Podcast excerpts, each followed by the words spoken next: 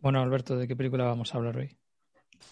Hola, Yago. Pues vamos a hablar de Sin tiempo para morir, que como sabrán los oyentes es la, es la nueva película de James Bond y una película un poco que ha venido marcada, diría yo, pues por dos grandes fenómenos, ¿no? Uno puramente cinematográfico y otro casi estrés cinematográfico, que es por un lado que, que, es la última película de Daniel Craig como, como James Bond, ¿no? Su, su quinto trabajo, ¿no? Desde como un poco una clausura de, de esta etapa de la saga que empezó con Casino Royale.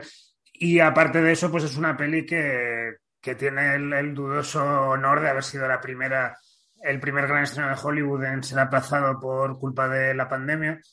Eh, de, de, de, modo que pues sus retrasos se, ha ido, se han ido aplazando, había una, su, una, sucesión de aplazamientos de estreno que finalmente pues han concluido y, y la película se estrenó hace ya un par de semanas eh, generando pues, pues una cosa que a mí siempre me gusta mucho, que es, que es grandes discusiones. Eh, la, la, película, desde luego, no consigue, yo creo que esto es un mérito incontestable, ha, ha, conseguido que la despedida de Daniel Craig no sea, no sea en, un, en un segundo plano, no haya sido, no se haya quedado ahí y ya está, sino que, que en base a las cosas que propone la película o las cosas que, que eso, es algo en lo que me gustaría también insistir ahora, las cosas que se ha obligado a hacer la película, eh, pues un poco ha conducido a que, a que no sea una despedida sin más, a que realmente sin tiempo para morir haya, nos haya empujado a los fans de James Bond, del personaje, o, exclusivamente de, de, la encarnación de, de, Daniel Craig, a reevaluar todo lo que ha, todo lo que ha supuesto esta, esta etapa, ¿no?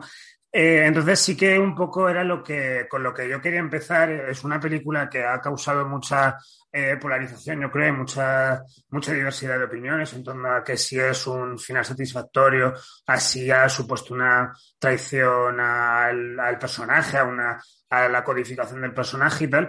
Eh, pero antes de entrar un poco ahí, sí que a mí me gustaría destacar sobre todo que la, que la saga de, Daniel Craig y un poco sin tiempo para morir la constatación, eh, yo creo que supone un antes y un después en, en el canon de James Bond, fundamentalmente porque nunca habíamos asistido a una serialización tan abierta de, de, del personaje. Quiero decir, en compases anteriores de la saga, pues sí que nos encontramos de una película a otra, pues a, referencias a cosas que habían pasado, personajes que se iban eh, repitiendo de, una película a otra, evidentemente sucesos que de algún modo propulsaban la saga en cierta, en cierta dirección, ¿no?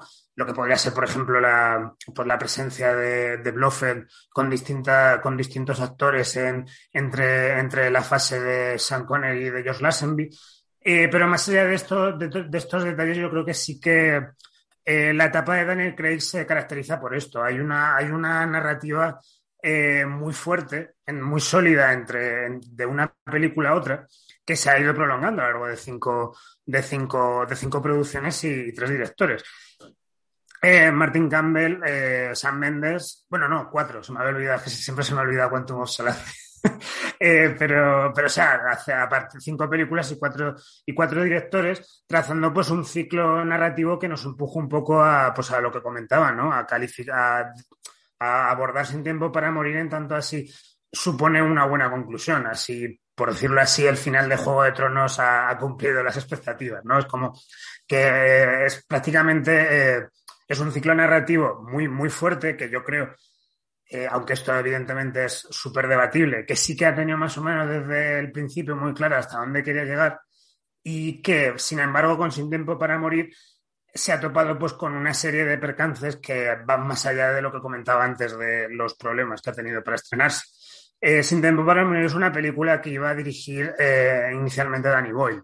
Eh, en su lugar lo ha dirigido Kari Fukunaga después de que Danny Boyle se marchara de la producción por las, las consabidas diferencias creativas. Nunca ha quedado muy claro qué es lo que, qué es lo que movió a Danny Boyle a abandonar la producción, pero sí que parece ser que había una cuestión como de que él tenía unas ideas para el guion que no, que no convencían a, la productora, ¿no? Bárbara Broccoli, que es como la manda más de, de E.ON, ¿no? Es la, una vez se murió su padre, Albert Broccoli, eh, desde creo que GoldenEye, desde la etapa de Pierce Brosnan, es la productora, digamos, la gran mente creativa detrás de cada iteración eh, de James Bond, ¿no? Entonces, ya un poco aquí con Sin Tiempo para Morir, este primer detalle de la serie de Danny Boyle nos empuja un poco a percibir que evidentemente esta película ha tenido muchos cambios de rumbo durante, durante su proceso, ¿no?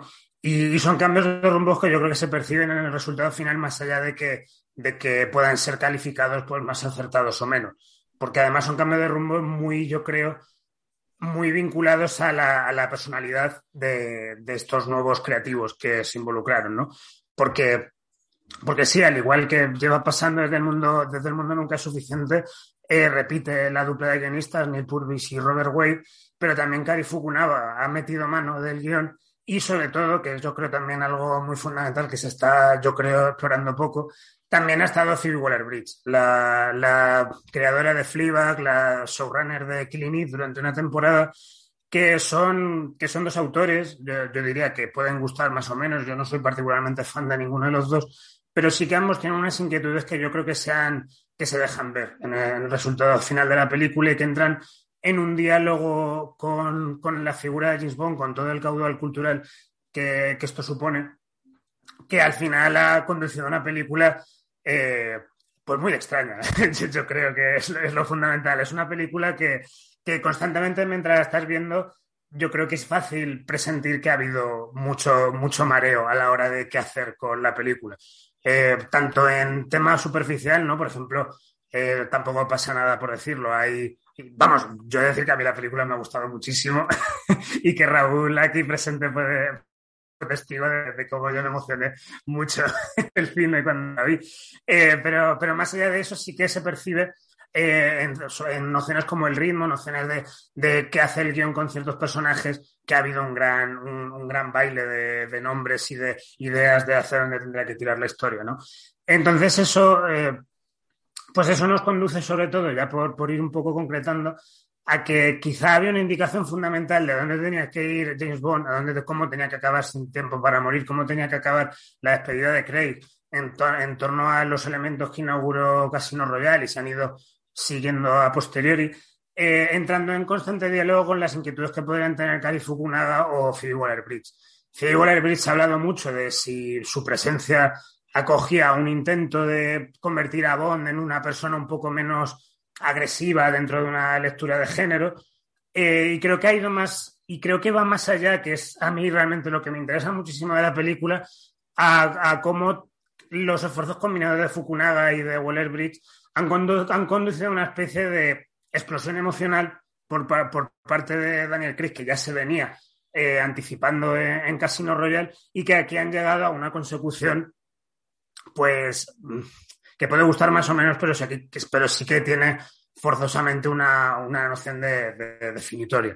Eh, en concreto, sobre todo, pues un, a un, digamos, a un, a la culminación, ¿no? Por decirlo así, de, del psicoanálisis que esta, que esta saga se ha caracterizado por hacer, ¿no? Porque sí que se suele leer la fase de Daniel Craig en torno a una especie de, de absorción de, de, un cine de acción muy post-11S, muy como podría eh, representar Jason Bourne, ¿no? Con respecto a cómo articulamos al héroe de acción, cómo se desarrollan las escenas de acción.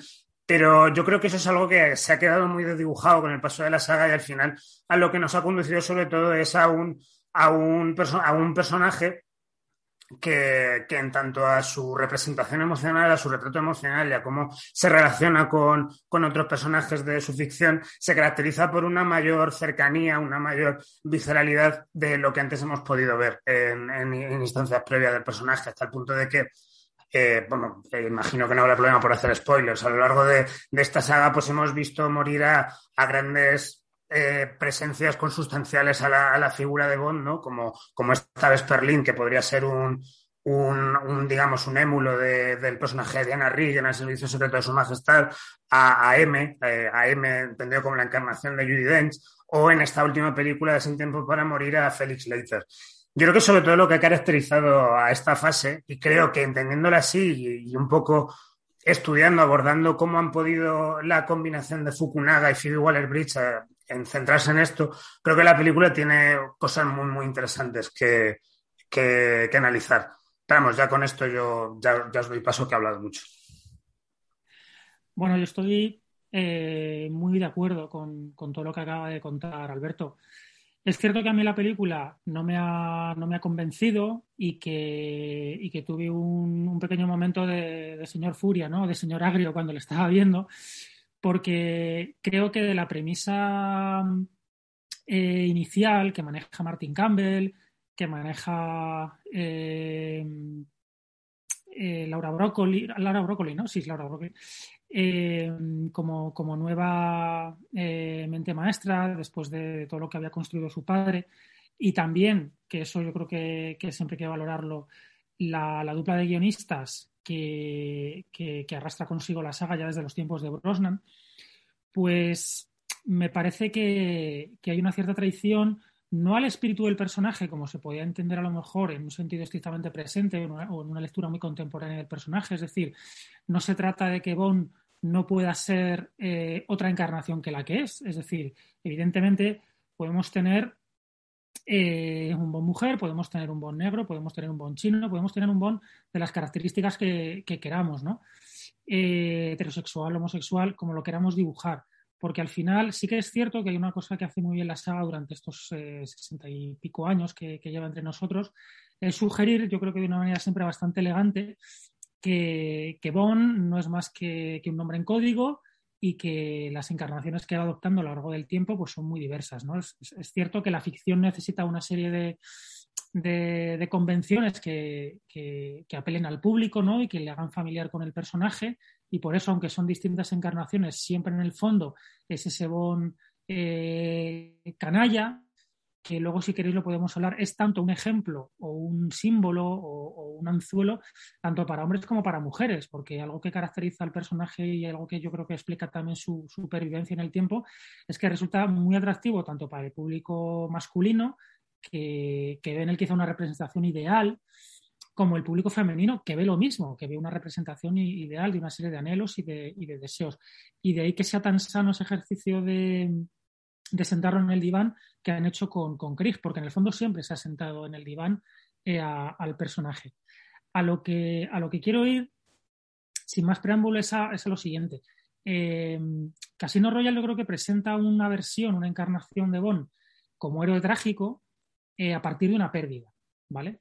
La pérdida del personaje de, Vesper, ¿no? De, Eva Green, que es probablemente la, mejor chica Bond que ha pasado por la, por la saga y que es la que ha alumbrado el mejor Bond, bajo mi punto de vista, de la saga que es el de Craig, porque es verdad que el resto de encarnaciones han sido muy, han estado muy atadas a su época, a unos clichés de masculinidad muy propios de su época, pero, pero creo que, explicar a Craig a partir de una pérdida y que esa pérdida tiene que ver con un amor utópico, un amor eh, platónico, idealizado como el, de, como el de Vesper, que solo al final mmm, revela que es una máscara, ¿no? Porque hay muchas Vesper dentro de la película y eso es lo que a Bond le sorprende, ¿no? Que han jugado con él de la misma manera que él ha jugado siempre históricamente con las, con las mujeres, con las chicas Bond. Eh, definir el personaje a partir de esa pérdida y de, y de ese dolor a mí me parecía fantástico. Es una cosa que creo que se apuntó en las dos peliculitas de, de, de, lo diré, de Timothy Dalton y que nunca se llegó a desarrollar por bueno, pues un fracaso en taquilla y un, y un rechazo ¿no? al, al, actor. Simplemente no, no, se rechazó al actor. Eh, con Brosnan se vuelve a, unos, a, una mezcla un tanto rocambolesca ¿no? de Cronenberg, uy, de Cronenberg, perdón, de Connery y de, y de Roger Moore, ¿no? que, que a mí particularmente siempre me ha parecido pues casi casi un, espía de corte fiel, ¿no? De, de corte inglés, un, un, tipo que era bastante inverosímil en aquello que estaba haciendo. Pero bueno, también se explicaba en cómo se entendía el espectáculo a finales de los 90 y principios de los, de los 2000, ¿no? Y con todo ese juego de la Guerra Fría que hay implícito en sus películas. Pero creo que Craig por primera vez lo aterrizan.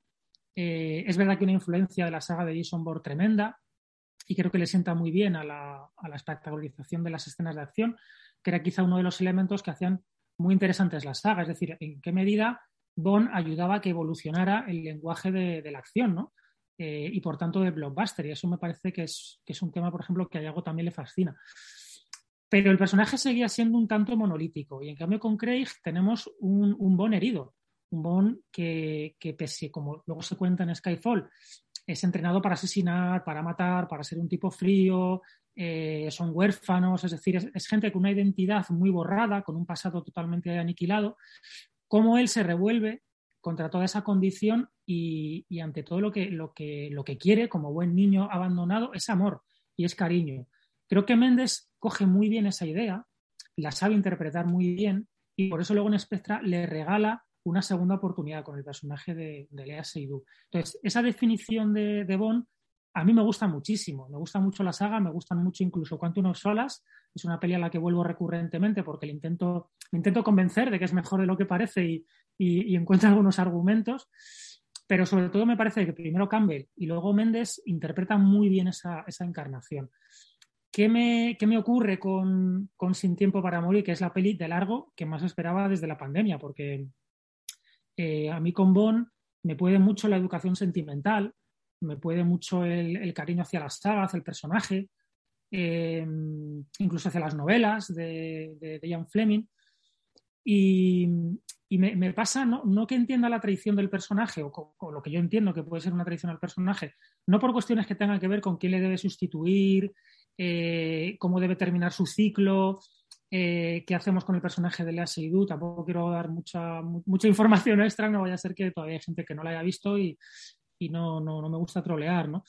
Eh, lo, que, lo que más me mosquea de la película es que todo, toda la construcción de, Campbell y de, y de Méndez, probablemente por esos problemas que ha apuntado Alberto, de primero entra Boyle, sale Boyle, entra Fukunawa, pero seguimos con, la dupla de guionistas clásica, eh, invitamos a Fidi, es decir, hay una mezcla, hay, una, hay un, un, cóctel de intenciones y de reescrituras en el guion evidentemente se ven en el, ritmo, que se notan, como le ocurre, eh, eh, hablamos hace poco de, Dune en este mismo programa, que parece que hay partes hechas por, directores totalmente diferentes, es decir, entre el doble prólogo y, el, tercio final, parece que ha pasado una pisonadora, parece que hay un, director totalmente diferente, ¿no?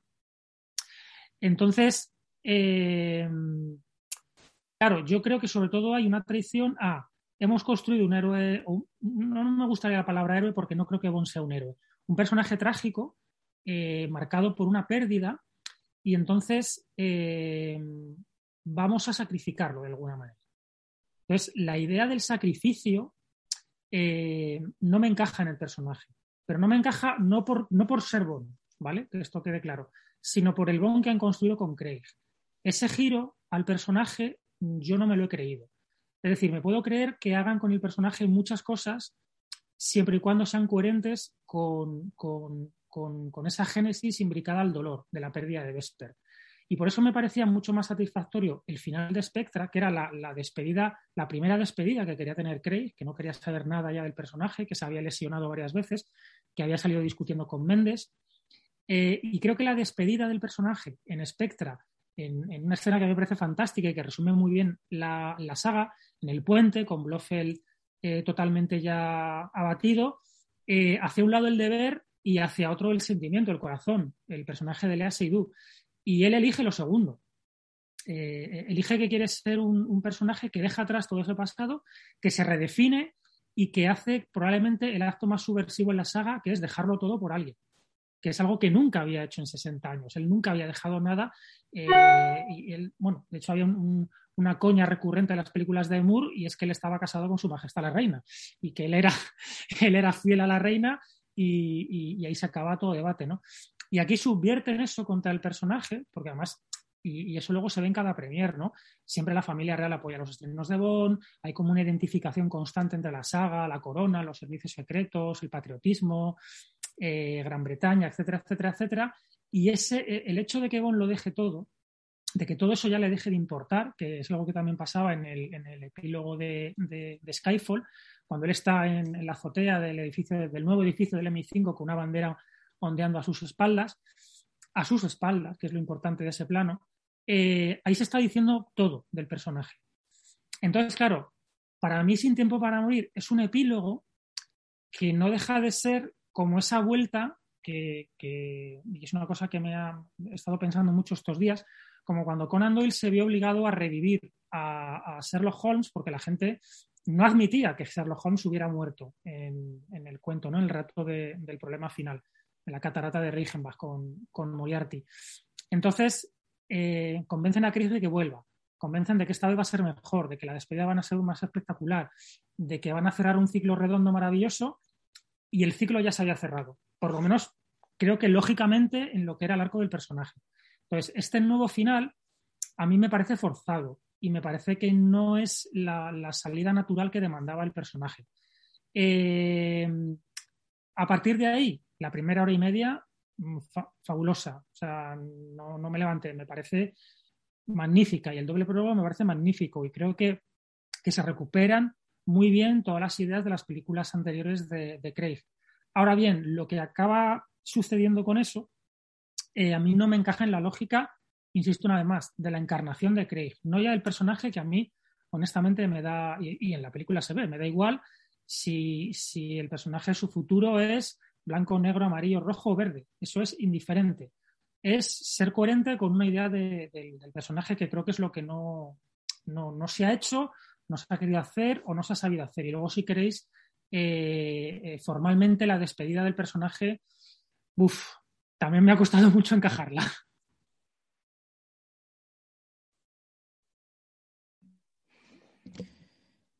Bueno, yo eh, creo que lo, la, base de mi argumentación la pondría en lo que ha dicho Raúl sobre, sobre Spectra, que creo que, es una película bastante eclipsada por Skyfall y creo que bueno, que son, son dos, dos películas que a mí son las que más me interesan de la, de la etapa de Craig. Y, y bueno, que creo que, mm, que juega muy bien con, ciertas ideas sobre, bueno, sobre la, oscuridad que rodea al personaje y la manera en la que él se mueve eh, en, este mundo y, la, y, que, de qué manera puede tener o no tener un encaje en, este, en, este nuevo mundo, ¿no? Eh, hasta el punto de que, de que la película yo creo que tendría que haber sido el, cierre de, esta, de esta saga, porque creo que, tiene mucho sentido, porque es, la, película en la que se termina de, señalar si un personaje como James Bond o un agente secreto, de manera, de manera general, si ya tiene sentido en este nuevo mundo, porque, porque toda esta saga, sobre todo las dos de, de Sam Mendes, y luego pues también reforzada con, con esta última, habla mucho sobre lo viejo y lo nuevo, sobre, sobre un personaje que ya no, no se puede enfrentar a los riesgos de, de, la, de la, hipermodernidad digital, ¿no? Que eso también está en, el personaje de Jason, Jason Bourne, que, que por eso él es, un personaje que, que, bueno, en toda la saga lo que se muestra es que tiene que estar moviéndose constantemente porque eh, actualmente absolutamente cada rincón del mundo está videovigilado, entonces si te quedas parado te, te van a te van a coger, ¿no? Y no hay, no hay capacidad para, para improvisar, sino que solo, solo sobrevives si eres el mejor en lo tuyo, pero aplicando, aplicando las normas, digamos, eh, los protocolos de actuación, pero para poder librarte de ellos, ¿no? Entonces aquí también se habla mucho de eso, un personaje que se está quedando un poco atrás, que no sabe, no sabe cómo, cómo encontrar su sitio y que directamente se convierte en una especie de, espectro, ¿no? En, la de, en la Spectre. Entonces me, parece que había un juego muy, muy interesante sobre irse saliendo e ir tratando de buscar su sitio asumiendo que ya no hay sitio para ti, ¿no? Que, digamos que la, única manera de, seguir adelante es, asumir que ya no puedes formar parte de, esto, ¿no? Y de hecho son, son películas bastante oscuras, ¿no? Porque están bastante lejos de, defender al propio personaje y de defender la posibilidad de unos, de unos digamos, servicios secretos como eh, a favor de la seguridad nacional y, capaces de hacer frente a, los, a las amenazas externas, ¿no? En, buena medida porque, porque la amenaza muchas veces también ya está, ya está dentro, ¿no? Que eso también es algo muy de, de nuestros tiempos, ¿no? De, de retratar al, al, villano dentro.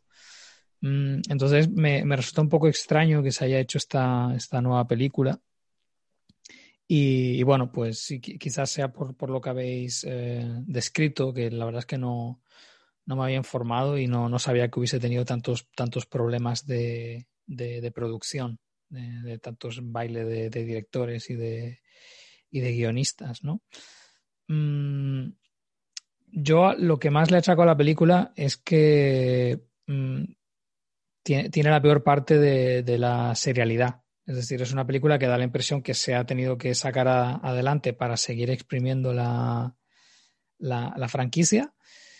Y, formalmente tiene, tiene bastantes eh, eh, características de lo que se considera hoy en día la, la gran televisión, ¿no? Y, de hecho me, parece muy, muy simbólico que el director sea como el, el, gran director de la gran serie artística, por llamarlo de, alguna manera, o como, como, se ha querido llamar, que es la primera temporada, sobre todo, de, True Detective.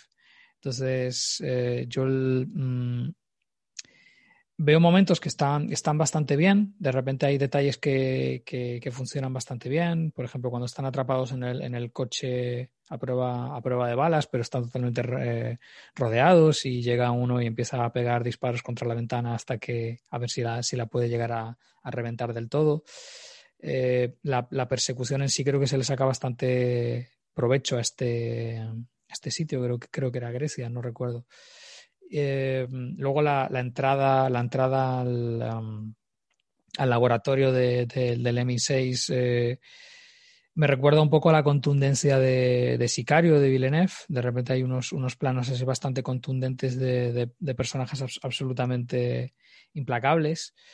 Mm, pero, pero todo eso se combina luego con, momentos que, son más humo que una, que una verdadera eh, puesta en escena eh, coherente, ¿no? Hay, hay como un, un, gran interés por crear imágenes que impacten, ¿no? yo lo, localizo bastante de, manera, de manera simple, pero que yo creo que, que, porque de por sí la situación es bastante, bastante simple, es que se, tiende mucho a, crear imágenes eh, simétricas, donde se juegue mucho con la fotografía con mucho, bueno, pues juego con, con las, las, zonas de sombra, o los focos de luz, eh, una fotografía muy tratada digitalmente para que tenga unos colores llamativos.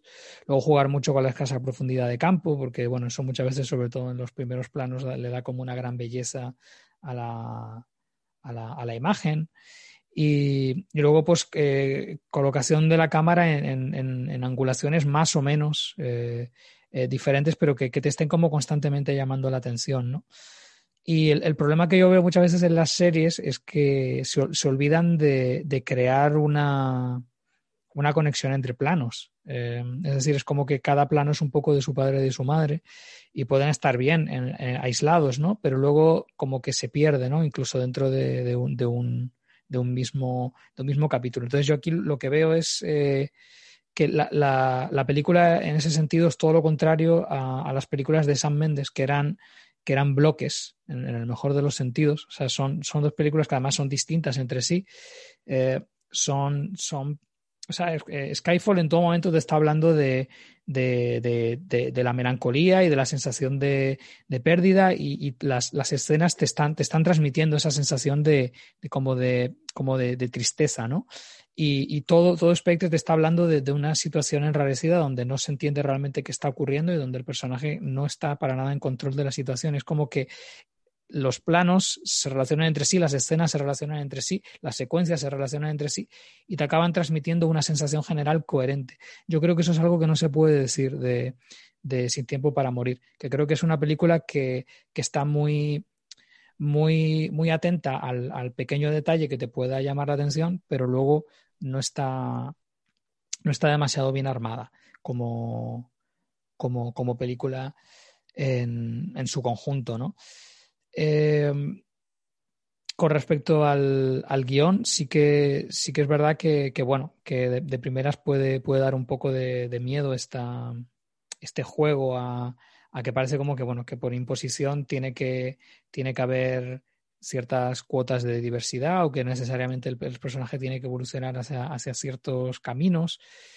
Eh, yo la verdad es que viendo la película a mí no me, no me ha chirreado, la verdad. Y, a mí eso es una cosa que por lo general no, no, suelo estar demasiado predispuesto porque me parece que al final se acaba vendiendo la, la idea la idea bien intencionada o la idea más así, digamos, de, discurso eh, facilón para ganarte al público a costa de, películas, en, algunos casos, mediocres. ¿no? Yo siempre pongo el ejemplo de la nueva versión de Los Ángeles de Charlie, que me parece que es una película muy, muy enfática, que, está constantemente señalando eh, las, el, bueno, pues el machismo, el que no se les tome en serio a las, a las agentes especiales porque son mujeres constantemente, a costa de una película que está tan pendiente de hacer eso que acaba siendo bastante sosa y bastante aburrida, ¿no?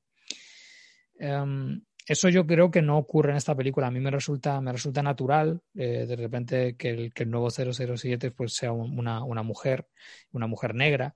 No, no, no, me, no me chirría realmente. O sea, no, me, parece que, que, encaja bien.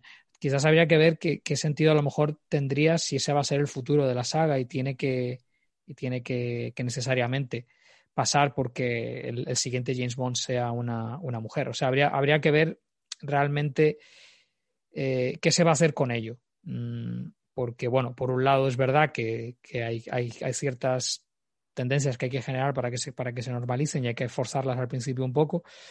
Mm, por otro lado, no sé hasta qué punto, por el hecho de cambiarlo y convertirlo en mujer, vaya a cambiar realmente eh, la situación. No sé, en general tengo la impresión de que estos cambios suelen ser muy, muy superficiales y un poco, digamos, populistas. O sea, que, que realmente no, no, ofrecen un verdadero cambio estructural de qué es una película, de cuál es la ideología del cine, sino más que nada es como cambiamos un poco la fachada, ¿no? Y que, y que en realidad tiene más que ver con, con, con, con satisfacer una, una necesidad de consumo y, por tanto, eh, utilizar esta estrategia como una de marketing, ¿no? Entonces, pues bueno, es algo en lo que yo en general no suelo creer demasiado, no porque no me interese en sí la idea, sino porque creo que no, que, se enfoca de una manera en la que un poco nos dan gato por liebre, ¿no? Entonces, bueno, aquí, aquí me, me funciona, me, me, me, interesa también bastante el personaje de, de Lea Sidhu, no sé qué, qué, futuro también tendrá, tendrá en la saga. Eh, pero al final lo que veo es como que la película, que, que es la más larga de todas, me parece que, que, cuenta, cuenta bastante poco en realidad, porque me parece que son como situaciones un poco alargadas. Al final el tema de la nanotecnología, que me parece con diferencia lo más interesante, apenas, apenas se habla de ello realmente. Hasta incluso se podría sacar una lectura sobre, sobre el tema de de, del confinamiento y la, y la, distancia social, si queremos, que no supongo que eso estaría de antes, con lo cual ha sido puro, pura coincidencia, pero no deja de ser interesante que al final el personaje tenga que verse forzado a, a no poder estar en contacto físico con, con, sus seres, con sus seres queridos por, por riesgo a poder matarlos. Entonces, no sé, creo, creo que tiene ideas bastante interesantes. Luego, me parece que crea una, un, eh, un, arma que es muy, muy potente y muy jugosa. Yo espero que si la saga continúa, pues que, que se, pueda, se le pueda sacar más, más partido, ¿no? Eh, entonces, bueno, he hecho, he hecho, un poco en falta que, que se profundice más en, en, eso, ¿no? Y luego al final, por ejemplo, el, el, el malo tengo la impresión de que no, realmente apenas, apenas sabemos cosas sobre él o no apenas tiene, tiene presencia, ¿no? Si, si pienso en el, en el personaje de, Javier Bardem sería como, como lo contrario, a pesar de que, de que, tampoco era un personaje que apareciese demasiado, pero de repente eh, estaba escrito de tal manera que, que, le robaba el protagonismo al, al propio Bond, ¿no? Mm, veo, veo, por tanto, mm, en diferentes aspectos, veo el, el, lado que yo veo más problemático de, del mundo de las series. Entonces, bueno, pues creo que, que en general la película tiene, tiene sus momentos, sin duda, eh, pero, pero la verdad es que, bueno, está, está lejos de, de, realmente convencerme. Eh, bueno, mucho que comentar a, a, lo que habéis dicho. Para, para, empezar, sí que me gustaría declarar lo, lo cómodo que me siento de que, de que, en, esta, de que en esta grabación haya, haya tantos, tanta, tantos admiradores de Spectre, porque, creo que es, que es una fe que en su momento recibió muchos palos y ya me gusta más que Skyfall, eh, decir.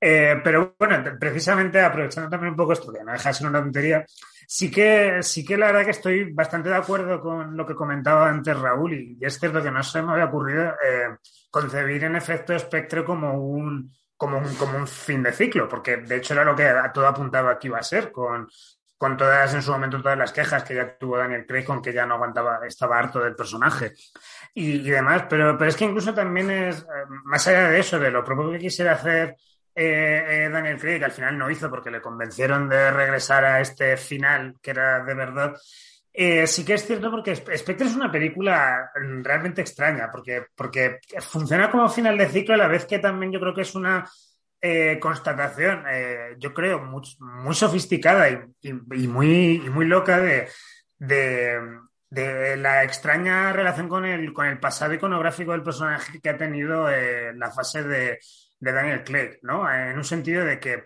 se puede, claro, hay que, hay que recordar que Casino Royale es como, es un reboot con todas las de la ley, una precuela, por decirlo así.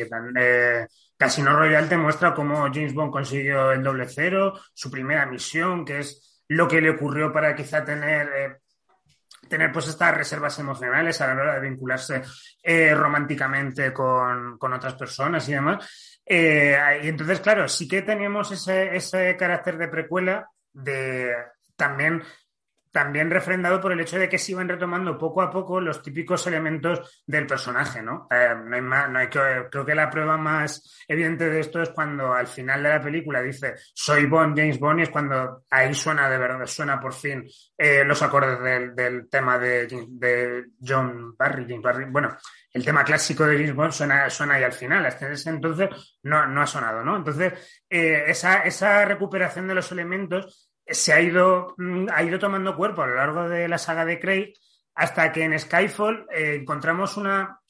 Eh, empezamos a, divisar, yo creo, una.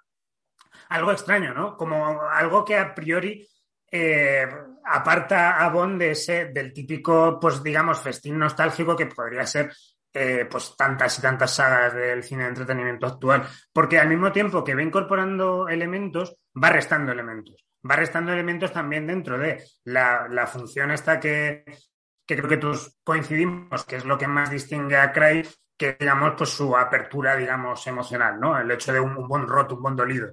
Eh, que como es el hecho de que en Skyfall, pues, maten a la madre, maten a M. Y entonces M pase a ser el mismo M, eh, hombre blanco que había sido eh, previa, previa a la etapa de, de Judy Dench. Entonces, en el momento en que matan a M, y que además Skyfall, todo lo que supone un rollo de, Jack, de que Skyfall es una película que proclama que Bond no es un, digamos, un John Doe, no es eh, no, no, es eh, alguien que podría ser cualquiera, es una persona que tiene sus traumas, que tiene un pasado, que tiene una mansión con, con, la, con el nombre, con el apellido Bond escrito en una placa, ¿no? Eh, es un personaje que le, que le empieza a dar, que ya no es un, digamos, un conjunto vacío, o un conjunto, o digamos, un muñeco de paja en el que cada autor pueda volcar las, las inquietudes que tenga, ¿no? Realmente Skyfall te, te erige a Bond como un personaje y precisamente por eso luego Spectre, que también continúa esa recuperación en el sentido de retomar eh, al, villano clásico de Blofeld y esta, de estas nociones que en su momento, claro, entendiendo Bond, el nuevo Bond como, un, como una revisitación del, del, personaje de Bond, pues eran muy frívolas, ¿no? Como la típica base secreta. Spectre, ¿no? Es una película que se complace en decirte, mira, tenemos una base de operaciones secretas típica, ridícula del, del, malo de los, de los 60, ¿no? Entonces, se siguen retomando esos elementos para que al mismo tiempo, al final, Bond se aparte de esos elementos. Como, como comentaba antes Raúl, decir, no, eh, elijo, elijo a la mujer, paso, me aparto de, todo este caudal iconográfico, ¿no? Entonces, claro, eso, eso me viene, me viene a la mente sobre todo porque ah, previamente, o sea, en su momento escribí para el diario.es sobre la película. Eh, mm, tuve con la colaboración de Elisa McCausland, que también es sido este podcast y tal. Y también para el artículo leí un libro que recomiendo muchísimo, que es James Bond contra el Doctor Brexit, eh, de, escrito por Eduardo, Eduardo Balso y Arzul, que un poco te intenta situar a Bond eh, como, como qué es lo que ha ido representando culturalmente a lo largo de su saga, ¿no? en, en concreto dentro de la, de la vertiente cinematográfica. En el caso de las novelas de Ian Fleming no se mete tanto. Entonces, una idea que, maneja el libro que a mí me gusta muchísimo es eh, todo lo que tiene que ver con la identidad británica. Y eso es algo que se puede ver mucho en, en Skyfall y en Spectre, concretamente. Además, siendo Sam Mendes, que es un director al que este tema le interesa especialmente. No hay más que ver, por ejemplo, en 1917, que se puede incluso leer como una resituación del trauma que pudo suponer la Primera Guerra Mundial para, para Reino Unido. entonces, eh, todo, tanto Spectre como Skyfall, eh, te habla de una idea de Reino Unido que está como difunta eh, a un nivel del de, esplendor imperial, ¿no? Y que, sin embargo, pues sigue, sigue viva de algún modo, sigue deambulando, ¿no? Entonces, yo creo que en ese sentido también por eso hacen tanto hincapié en ambas películas de Méndez en la resurrección, ¿no? primero hay una frase buenísima de Skyfall donde James Bond dice mi hobby es resucitar más luego en, en Spectre, la primera imagen que tenemos de Bond es como un esqueleto en el Día de los Muertos y. Entonces, claro, manejando una serie de, significantes sobre una idea de nación y lo que tiene que ver Bond con eso, que desaparece totalmente en, Sin Tiempo para Morir. Porque Sin Tiempo para, Morir eh, ha utilizado, creo, Raúl, antes la noción de epílogo y creo que es cierto, o sea, realmente el final lo vimos en Spectre. Eh, el epílogo lo hemos, lo hemos tenido con Sin Tiempo para Morir y el epílogo aquí entendido como una unidad narrativa autónoma, diría, ¿no? Porque es una unidad que asume que ya Bond ha llegado hasta un punto de, no retorno, de un poco casi de, constatar que no tiene, que no tiene una presencia válida en el mundo. Entonces, eso lo articula un poco con eh, pues lo que antes comentaba con, las propias inquietudes creativas que tienen Phoebe Waller-Bridge y Kari Fukunaga. Eh, a mí, a mí Sin Tiempo para Morir es una película que me ha emocionado mucho y lo primero que pensé al salir es, no me esperaba que una película de Bond me fuera a emocionar del modo en que lo ha hecho esta película. Y, puede que me emocionara tanto porque no es una película de James Bond realmente. o sea, es una, es una película que tiene unas inquietudes eh, creativas casi propias, diría, aunque propias a lo mejor son un poco engañoso decirlo, teniendo en cuenta el, el jaleo productivo que ha supuesto la película, pero que tiene unas inquietudes que ha cogido todo lo que ha venido antes y lo ha volcado en, en una trama, digamos, autónoma que tiene su propia idea de quién es de quién es este nuevo James Bond y qué debe pasar con James Bond y cuáles son, digamos, los grandes problemas que ha podido tener James Bond. De hecho, por eso hay tanto hincapié en recordar constantemente a, a Servicio Secreto Majestad, que sí, que sí que para los fans es como esa, esa idea del Bond que pudo haber sido, ¿no? El Bond que se apartaba de, digamos, la masculinidad agresiva de Sean Connery para, em, para empujarte a un héroe mucho más sensible, un héroe que sufría y demás, y que luego, como también comentaba antes Raúl, sí que intentó hacer un, cierto comeback en la personalidad de Timothy Dalton y, no cuajó, ¿no? Eh, Sin tiempo para morir es como una nota al pie que va, que va por su lado, ¿no? Entonces es una nota al pie que, construye sus propios eh, significantes dentro, dentro de la trama, ¿no? Eh, y, me explico. Antes comentaba Yago que la escena que una de las escenas que a él más le habían gustado es la del coche, cuando están Bond y Lea Sidux en el, en el coche y los están disparando, el coche es antibalas y demás. Es una escena muy potente. Bueno, en general el, prólogo creo que estamos los tres de acuerdo en que es lo mejor de la película, con muchísima diferencia. Es una, es una escena muy potente, pero que también tiene un gran poder simbólico, porque esta, película en todo momento lo que, este, lo que te está hablando es de si es posible que alguien como Bond, con esa genealogía particular que tiene, sea alguien en el que podamos entrar, sea alguien en el que, en el que podamos penetrar y ver qué es lo que guarda dentro. Entendido esto, pues, pues emocionalmente y demás, ¿no? Entonces, sin ir más lejos, claro, es que esto del coche no ocurre en cualquier momento, ocurre en el momento en que, en que Bond cree haber descubierto que su amada, su segunda oportunidad, le ha traicionado, y es cuando se está volviendo a cerrar. Ese momento, en el momento en que lo descubre, se está volviendo a cerrar y, y esos, esos pequeños ademanes que había, estos pequeños gestos que había practicado antes de realmente volver a involucrarse románticamente, eh, sinceramente, honestamente con una persona, en el momento en el que está ocurriendo esto del coche, estamos viendo que es imposible. Entonces, eh, digamos, y, perdón, sé que estoy siendo poético cursi y demás, es como es esa carcasa del coche que no dejan que le penetren las balas, ¿no? Entonces eso nos lleva luego el, el, gran drama que tiene lugar al final de la película, lo que conduce al sacrificio de Bond, que, esto también lo apuntaba además eh, modélicamente Aaron Rodríguez Serrano en un texto para el antepenúltimo moicano absolutamente formidable, que Bond al final se sacrifica no por eh, Gran Bretaña ni nada. O sea, Gran Bretaña en Sin Tiempo para Morir no tiene ya nada, no tiene ninguna importancia, no hay ninguna idea sobre el lugar de Gran Bretaña en el mundo, como no sea, a lo mejor que queramos leer en cierta medida eh, que Bond en un momento dado quiere ayudar a Estados Unidos, a los Estados Unidos que representa Felix Leiter de forma mm, pues ajena a lo que está ocurriendo, digamos, en el, en el MI6 y demás, ¿no? Eh, de Gran, eh, Gran, Bretaña no tiene nada que ver con, Sin Tiempo para Morir. De hecho, Cary Fukunaga es el primer director americano que, que rueda una película de Bond, lo cual también es muy, muy sintomático.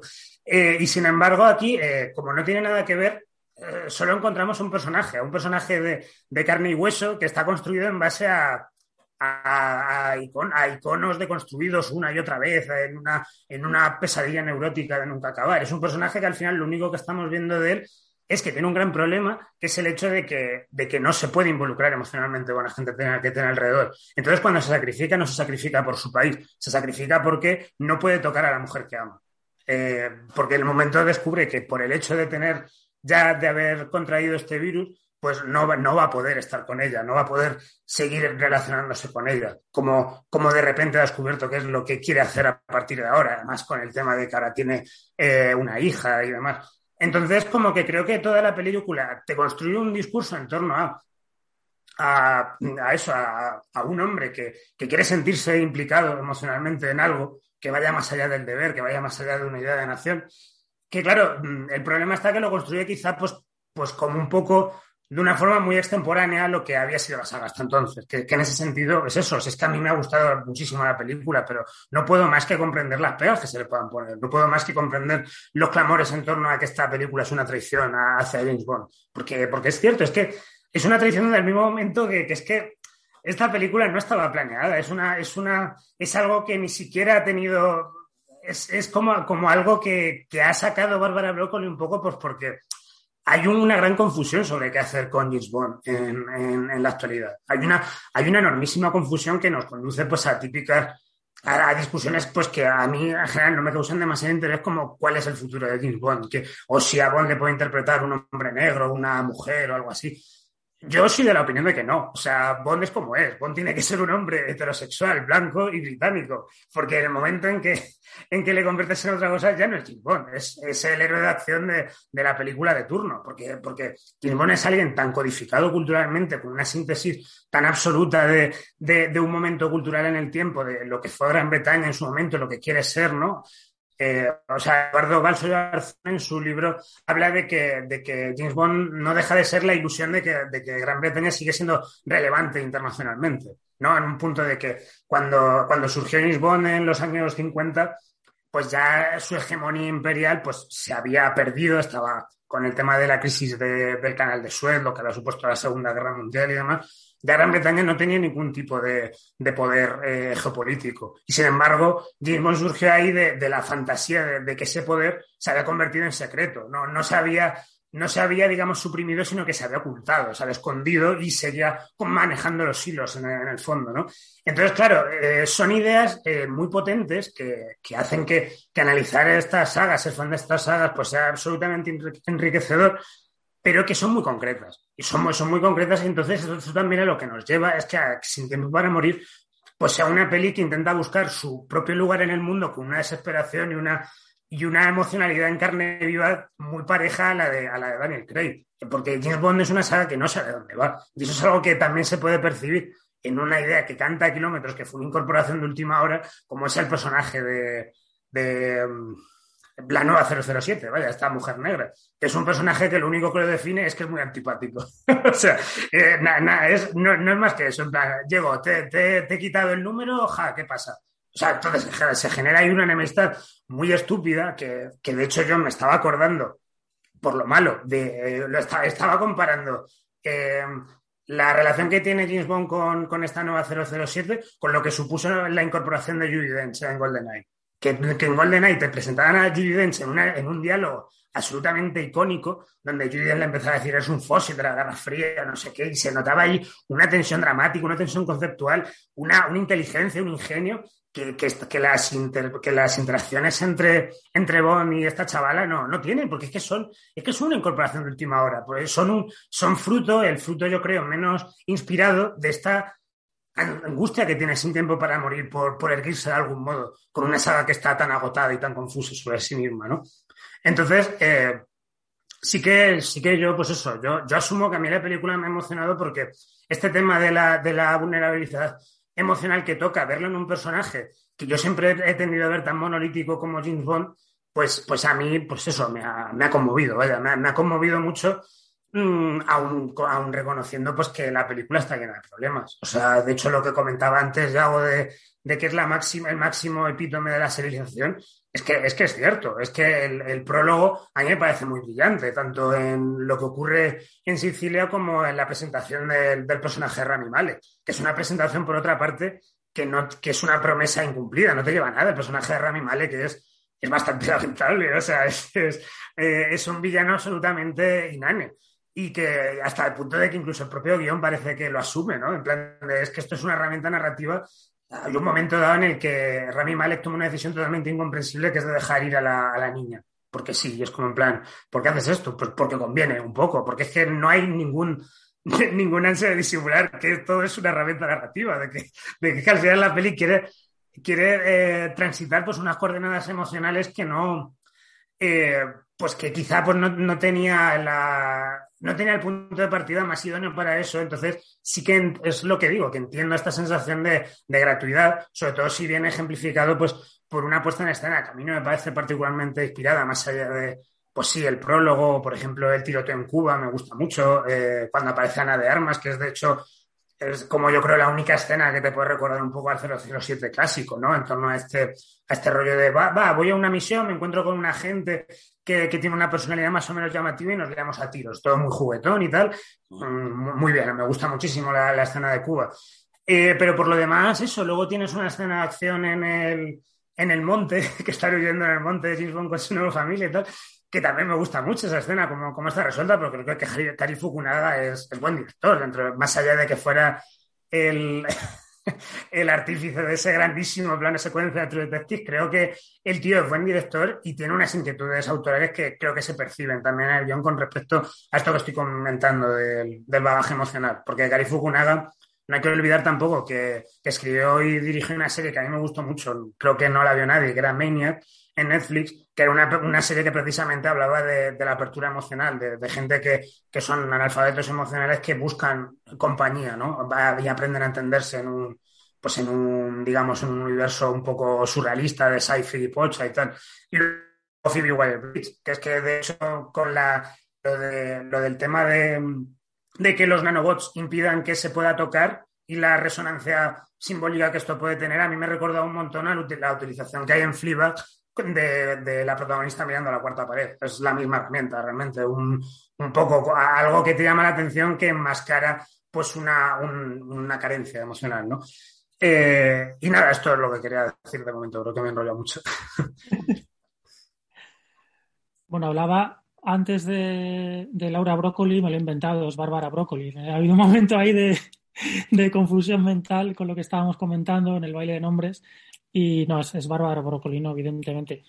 Bueno, em, lo menciono, eh, aparte porque me he equivocado, porque eh, Bárbara Broccoli, cuando, cuando Daniel Craig anunció que, que Spectre su despedida y que, bueno, prefería orientar su carrera hacia papeles quizá físicamente menos exigentes o que le permitieran expresar más eh, la polivalencia como, como, actor. De hecho, ahora en, Broadway creo que va a estrenar una, adaptación total de Shakespeare próximamente, con lo cual ahí ya tendríamos eh, un deseo ¿no? logrado de, este nuevo, de este nuevo Craig.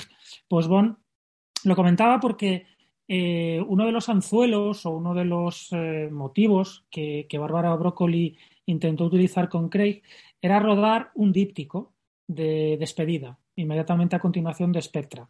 Es decir, para lograrla, eh, el compromiso ¿no? de, Craig eh, y de paso ganar tiempo para saber qué hacer con el personaje, pues eh, Bárbara Broccoli lo que, lo que pensó, esto lo, leí hace tiempo, eh, cuando a los poquitos meses de estrenarse eh, Spectra, en, cuya promoción Bond afirmaba una y otra vez que él se iba y que lo, y que lo dejaba, la revista Empire publicó un, un reportaje en el que bueno, se, se, afirmaba, hablando de fuentes internas, que, que Broccoli lo que quería era eh, apostar de nuevo por Craig, porque al parecer es el personaje, la encarnación con la que más segura se ha sentido.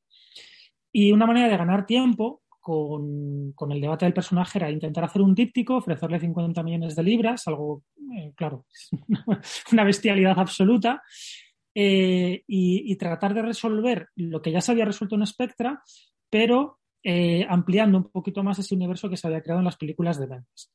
Es decir, por el precio de, una, ruedas dos, ganamos entre 5 y 6 años de, vida de personaje y ya veremos cómo estamos en el año 2023 o en el año 2024.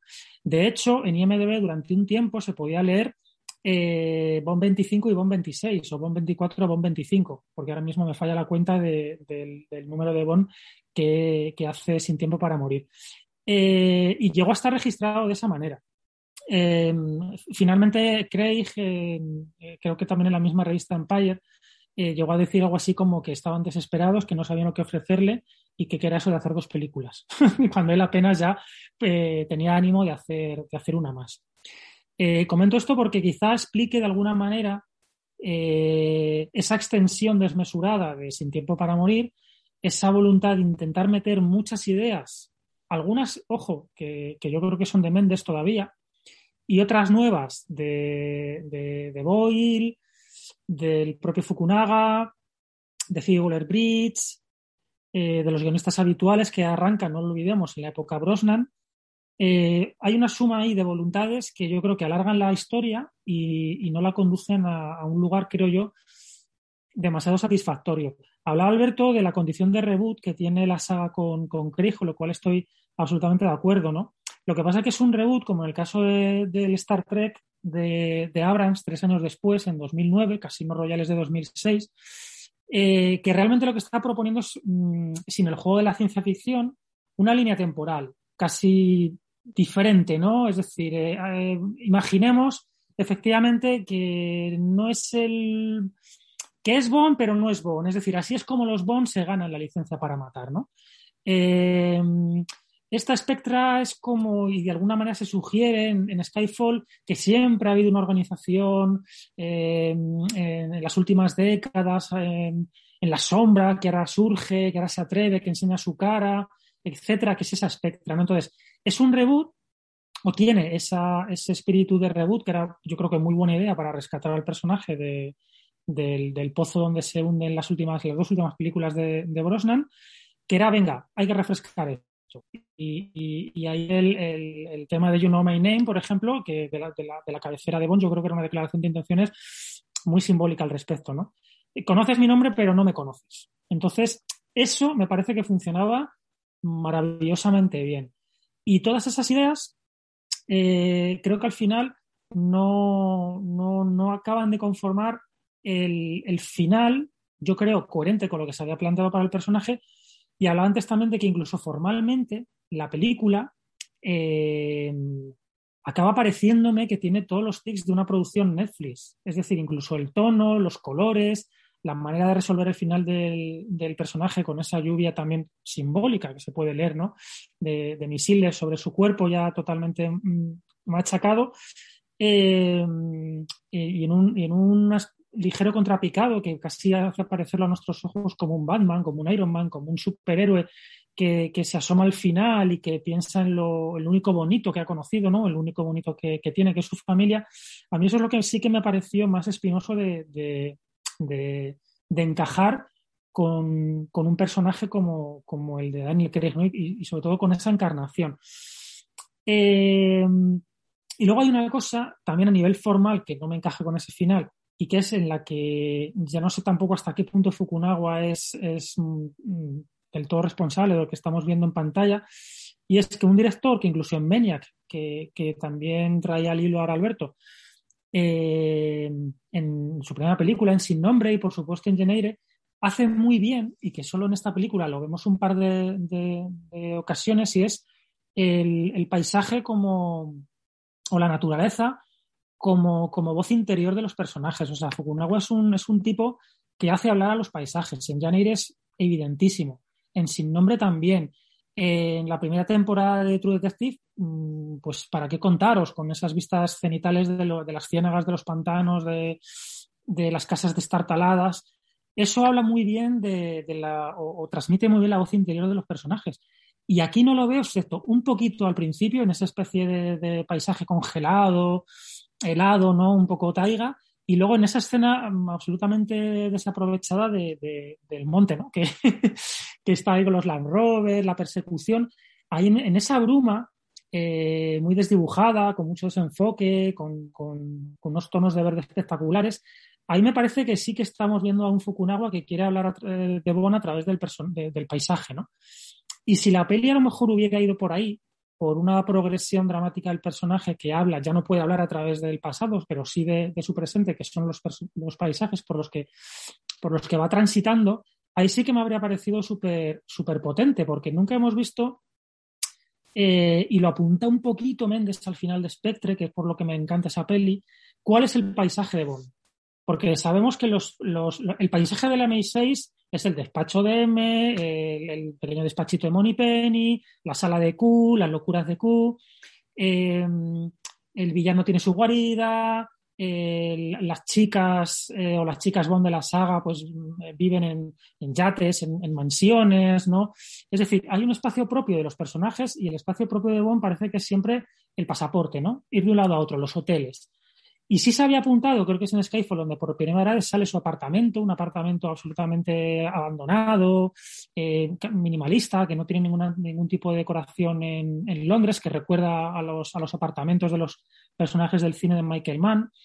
Eh, y en Spectra creo que se intenta jugar por primera vez con que el, el, paisaje de Bond es el cementerio, es la muerte, son los asesinatos, es toda la gente que muere. Hay una escena maravillosa que le prepara el personaje de, Javier Daden, que es en, Polaroids, ¿no? en, una especie de, subterráneo y tal, eh, fotografías clavadas en el, muro, de ahí el título de la canción, creo que era de Flowers on the Wall, de, la cabecera, son eso, son flores de cementerio, eh, es, es, gente clavada en una pared y es el pasado, o sea, gente que la ha asesinado o y a consecuencia de su, de su implicación en el MI6 ha sido asesinada. Eso es súper cruel. Eh, y por eso también conecta con el inicio en el Día de los Muertos en, México. Me parece que toda esa idea de, cadáver, de podredumbre, de, algo que muere, que es decadente, como el propio Imperio Británico, es maravillosa. Y este epílogo, pues, se va por otro lado. Y, y, ya no es que Bond no pueda tener una familia, ya no es que Bond no pueda eh, casarse, implicarse emocionalmente. No es que Bond no pueda morir e irse infierno. Es si eso es coherente con la encarnación que habíamos visto hasta el momento del personaje. A mí ahí es lo que me ha chirriado, fundamentalmente, en el fondo y en la, y en la forma. No que no se pueda hacer o que no se deba hacer, sino en el modo en el que se hace y en la encarnación en la que se, en la que se hace. Y, poco más, quiero decir, a mí la película, insisto, es, es agridulce porque tiene elementos estupendos, y elementos que creo en los que de verdad es una, es una película afectada por las condiciones de producción y por esa resistencia espartana de, de Broccoli a dejar ir a Craig, porque es que no quiere dejarlo ir. Es que además lo ha dicho muchas veces. Le cuesta mucho imaginar un Bond que no sea que no sea Craig, y creo que en algún momento llegó a decir que por qué Bond no podría tener 60 años, si los había tenido casi con, con Connery cuando hizo eh, Nunca digas nunca jamás y que, y que era perfectamente plausible, ¿no? O ver a, todavía Tom Cruise pegando saltos, ¿no? En helicópteros. Entonces, eh, ya puestos también a... Me ha encantado lo que acaba de decir Alberto sobre el, tema de Bond, de la, de, la, escena en el coche, de la, de la armadura, ¿no? De, ser impenetrable. Puestos también un poco a, abrir esa interpretación, creo que el, título de Sin tiempo para ir, Sin tiempo para morir, ah, Sin tiempo para morir, pero nada, es también súper simbólico. Eh, no sé, es, que hay una resistencia a dejarlo ir. Eh, es un personaje que se resiste, ¿no? Como, como gato panza arriba a eso. Y, creo que el título original y las intenciones de Boyle, yo por lo poquito que he podido conocer, iban por ahí.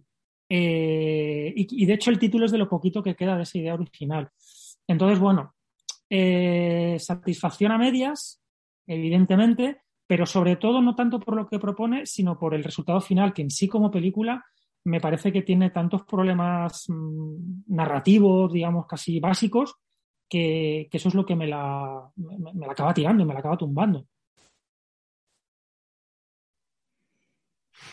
Un poco por seguir con, esa idea, yo mm, sí que a mí sí que me funciona la, evolución del personaje eh, como tal que por otro lado es, es, una continuación de lo que ya, ya ha sido toda la, la pentalogía, porque si, si, por algo se caracteriza esta, estas películas es por, por un, un hombre un hombre rudo que, que, que no puede aceptar que, que, tiene, que tiene sentimientos, ¿no? Y que trata de, trata de desembarazarse de ellos también porque en buena medida de ello depende su vida y su capacidad para ejercer su, su labor.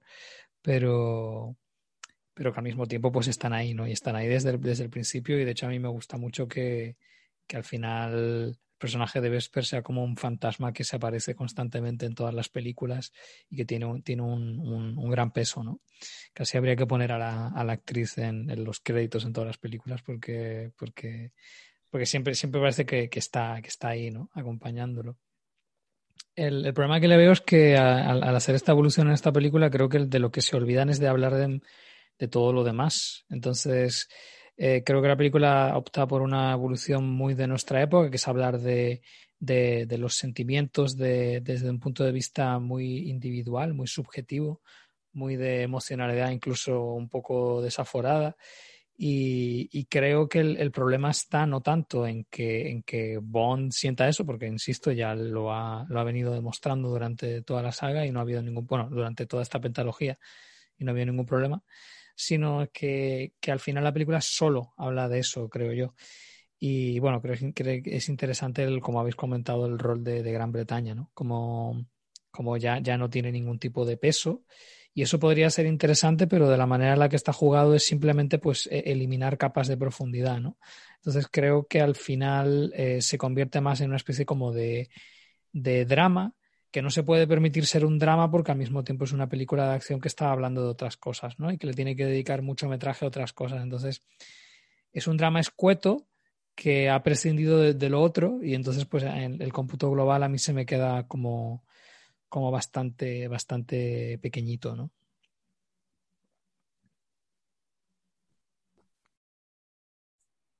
Eh, nada, poco, poco más que decir, la verdad, por, mi parte. O sea, sí que, sí que me gustaría destacar una idea que me hizo, me hizo mucha gracia verla, que es con respecto al rol que juega el personaje de, de Christoph Waltz, de Blofeld, en, esta película, que es el, que es como que, o sea, que también a nivel simbólico igual le, doy muchas vueltas en este sentido, pero es que al final, si hablamos de una saga tan larga, con, con tantos significantes, tantos discursos otra cosa es inevitable que mi cabeza funcione así un poco, ¿no? Que es como que el, el único rol que desempeña Blofeld en esta película es, es confirmarle a Bond que, que, Vesper le quiere. O sea, Vesper, perdón, Lea Sidux, que le dice, Lea Sidux no te ha traicionado, realmente, realmente ella te quiere, tío. O sea, va por ella, ¿no? Prácticamente es lo, es lo que hace él, ¿no? Entonces, claro, es muy divertido porque Blofeld es un poco... Eh, eh, teniendo en cuenta lo desgastado que está el personaje de M, con todas las vueltas que hemos dado, eh, o, Q, que, en esta última película, junto con Moni Penny, sí que juega un rol un poco más activo, pero tampoco demasiado. Eh, Blofeld es como la gran presencia del, pasado eh, franquiciable de, la saga, ¿no? El, pasado que, no, que nos tenemos que remontar a la, etapa Connery, ¿no? Entonces, como que sea él el que, el que un poco está animando a, James Bond a salir de esa cáscara, pues también me parece muy, juguetón. Eh, y, nada, y por último, pues sí, la verdad es que esto también da para, da para hablar, para un debate muy, amplio, pero desde luego sí que me interesa mucho esto, esto que comentaba Yago de que también es una ficción muy de nuestro tiempo en tanto a precisamente pues a, cómo articula el discurso de lo emocional desde una perspectiva pues absolutamente pues individualista un poco y de, y de recomposición de relectura de, de, uno mismo, ¿no? En plan de como que primero una persona se tiene que arreglar por dentro y luego ya si eso eh, se asoma a lo de demás, ¿no? En lugar de una, digamos, una, pues un poco, admito a mí lo que sí que me parecería un poco más satisfactorio que fuera alguien que, que se recompusiera a sí mismo con la ayuda de los demás, no que fuera simplemente como un, proceso que, que, él tiene que hacer de, salir de ahí, ¿no? Eh, hasta que porque sí, porque le sale una familia, pues dice, no, ya tengo que activarme, ¿no? Eh, como que en ese sentido sí que creo que Sin Tiempo para Morir ha acabado ejemplificando un poco la, eh, pues cierto, cierta inmadurez emocional en la que ahora puede, puede estar cayendo, puede estar cayendo el blockbuster precisamente y esto es una idea que cuenta mucho Diego Salgado, ¿no? En torno a que el blockbuster tiene que ser el gran vehículo del ello, ¿no? Sin ningún tipo de, de coartada y tal. Eh, que al final esto también haya acabado atacando a una, a una saga como Bond, que, que una, saga, una saga fundamentalmente se ha marcado por el placer puro y sin ningún tipo de, de, prejuicios, ¿no? sí, que es, sí que es cierto que aquí puntualizaría que esto es algo que ya viene de lejos, quiero decir que Casino Royale ya se, se instauraba en, esta, en estas coordenadas, ¿no? Pero sí que, pero sí que es también muy sintomático, ¿no? Viniendo además de, de Muere otro día, que puede ser la película de Bond más absurda de, toda la historia de, de, Bond. De repente, eh, giro de volante, ¿no? Y pasamos a, Casino Royale, ¿no? Eh, entonces, nada, solo quería comentar esto por último, vaya, de que al final, con todo esto que estamos comentando, nos guste más o menos el final o la, o la situación que supone, no hay duda de que al final James Bond se la sigue apañando para hablar del presente, de un modo u otro, por, por muy agotado que pueda parecer el personaje.